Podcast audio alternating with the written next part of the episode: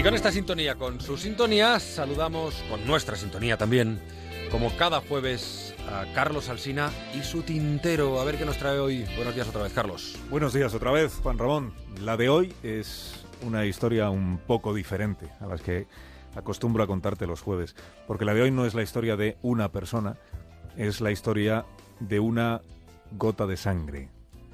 El lunes pasado, mientras hablaba con Salud Hernández Mora, te acordarás, la periodista liberada en Colombia, y ella me contaba que les preguntó a los dos adolescentes armados que una noche la vigilaban qué hacían arruinándose la vida metidos en la guerrilla. Pensé que esta era la semana adecuada para contarte esta historia, que debía contarla. Aquellos adolescentes le respondieron a Salud que cuando uno está dentro ya no se sale. Y sabían bien lo que decían. Los guerrilleros un día te capturan, al día siguiente te cambian el nombre, te ponen a trabajar para ellos, a combatir para ellos, y el día que intentas escabullirte y recuperar tu vida de antes, te quitan la única que tienes. Pueden matarte ellos, puedes morir en combate, o puedes ir cumpliendo años hasta pasar, por ejemplo, de tener 14 el día que te secuestraron a tener 28 el día que, de una manera u otra, terminas muriendo. De aquí nadie se va y el que sale es con los pies pa'lante, como le dijo uno de los cabecillas de un comando a los padres de Isnarda el día que estos se presentaron en el campamento a reclamarla. No es una historia, por tanto, la que hoy debo contar. Son 15.000 historias, una por cada menor desaparecido y muerto, sepultado en casi cualquier sitio en Colombia, sin una señal y sin un nombre. Los llaman los N.N. los no hay nombre. 15.000 menores. Patólogos y forenses colombianos como Pedro Moreno están en la tarea de localizar los restos, ordenarlos y elaborar su perfil genético para poderlos comparar con el ADN de las familias que llevan años buscando. Exhuman los camposantos de las zonas que controlaron o controlan las guerrillas, Hablan con los enterradores sobre cuerpos que les fueron traídos o que aparecieron allí tirados en el suelo al alba. Anotan la estatura, el lugar donde fue encontrado, cualquier detalle que sirva para identificarlo. Han completado ya los perfiles genéticos de 500 sin nombre. Su objetivo es completar 4.000 de los 15.000 que están desaparecidos. Y están haciendo un llamamiento a los padres que llevan años sin hijos para que acudan al Instituto Colombiano de Medicina Legal a facilitar la información y a dejarse tomar muestras de ADN. Familias que hasta hoy fueron reacias a personarse ante la autoridad temiendo la represalia de los armados o temiendo ser detenidas ellas mismas por tener a sus hijos reclutados. Muchas no escucharon nunca el concepto reclutados contra su voluntad, secuestrados, niños soldado. 15.000 gotas de sangre para poner nombre a 15.000 infancias truncadas. Luz Aida acababa de cumplir 13 años. Salió caminando de casa un día, caminó a la escuela, contenta porque tocaba catecismo y estaba muy ilusionada con la confirmación que ya llegaba. No llegó a clase, no volvió a casa. Los padres hicieron el mismo camino que debía de haber hecho ella, buscando algún indicio, hablando con quienes se encontraban al paso. Un campesino les dijo lo de los guerrilleros, les habló de la cría que empujaban estos amarrada de manos y llorando. Se repetía la historia en esta familia porque nueve años antes se habían llevado a la hermana de la madre, la tía de Luz Aida, a quien cambiaron el nombre de Isnarda por el de Tatiana. A la niña también se lo cambiarían. Dejó de ser Luz Aida para convertirse en Vanessa. Para los padres, naturalmente, siempre siguió siendo su Luz Aida.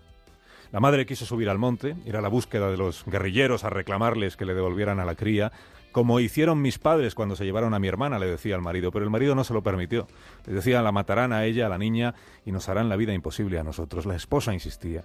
La esposa recordaba cómo su propia madre, María Delfa, la abuela de Luzaída, la madre de Isnarda, se lo había contado muchas veces. Aquel día que su marido y ella caminaron hasta el campamento, suplicaron ver a su hija, alguien fue a buscarla, la vio aparecer con el uniforme de camuflaje, sosteniendo un arma que era casi tan larga como ella, vigilada por aquellos dos guerrilleros y demacrada.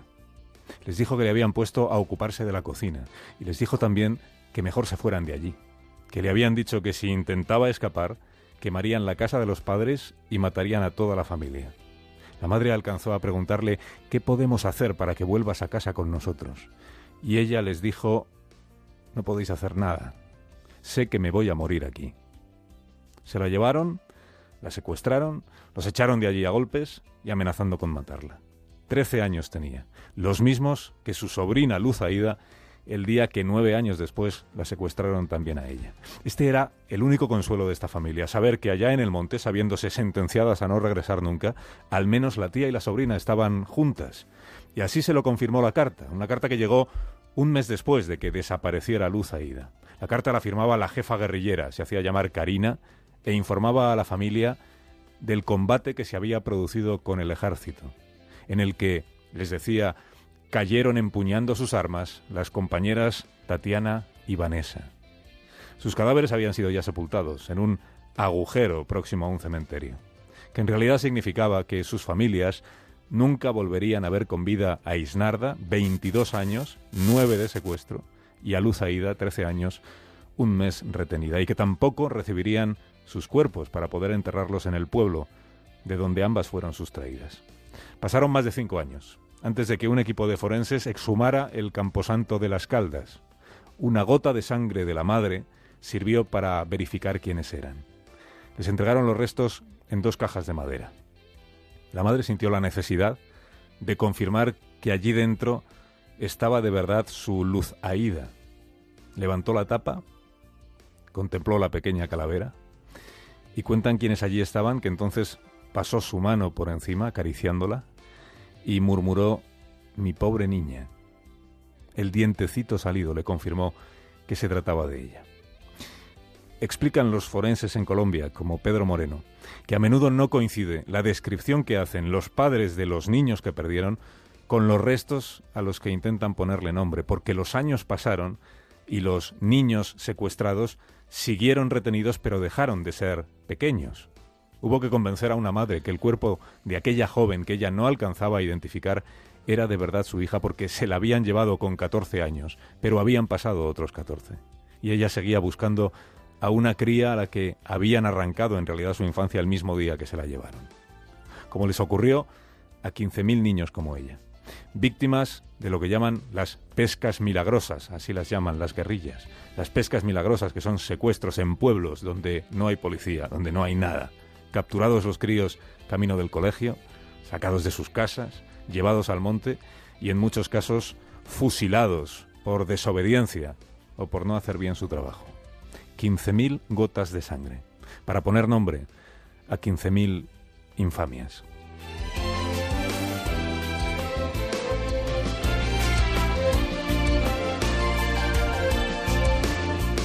...15.000 infamias. Gracias, Carlos. Hasta luego, Juan Ramón.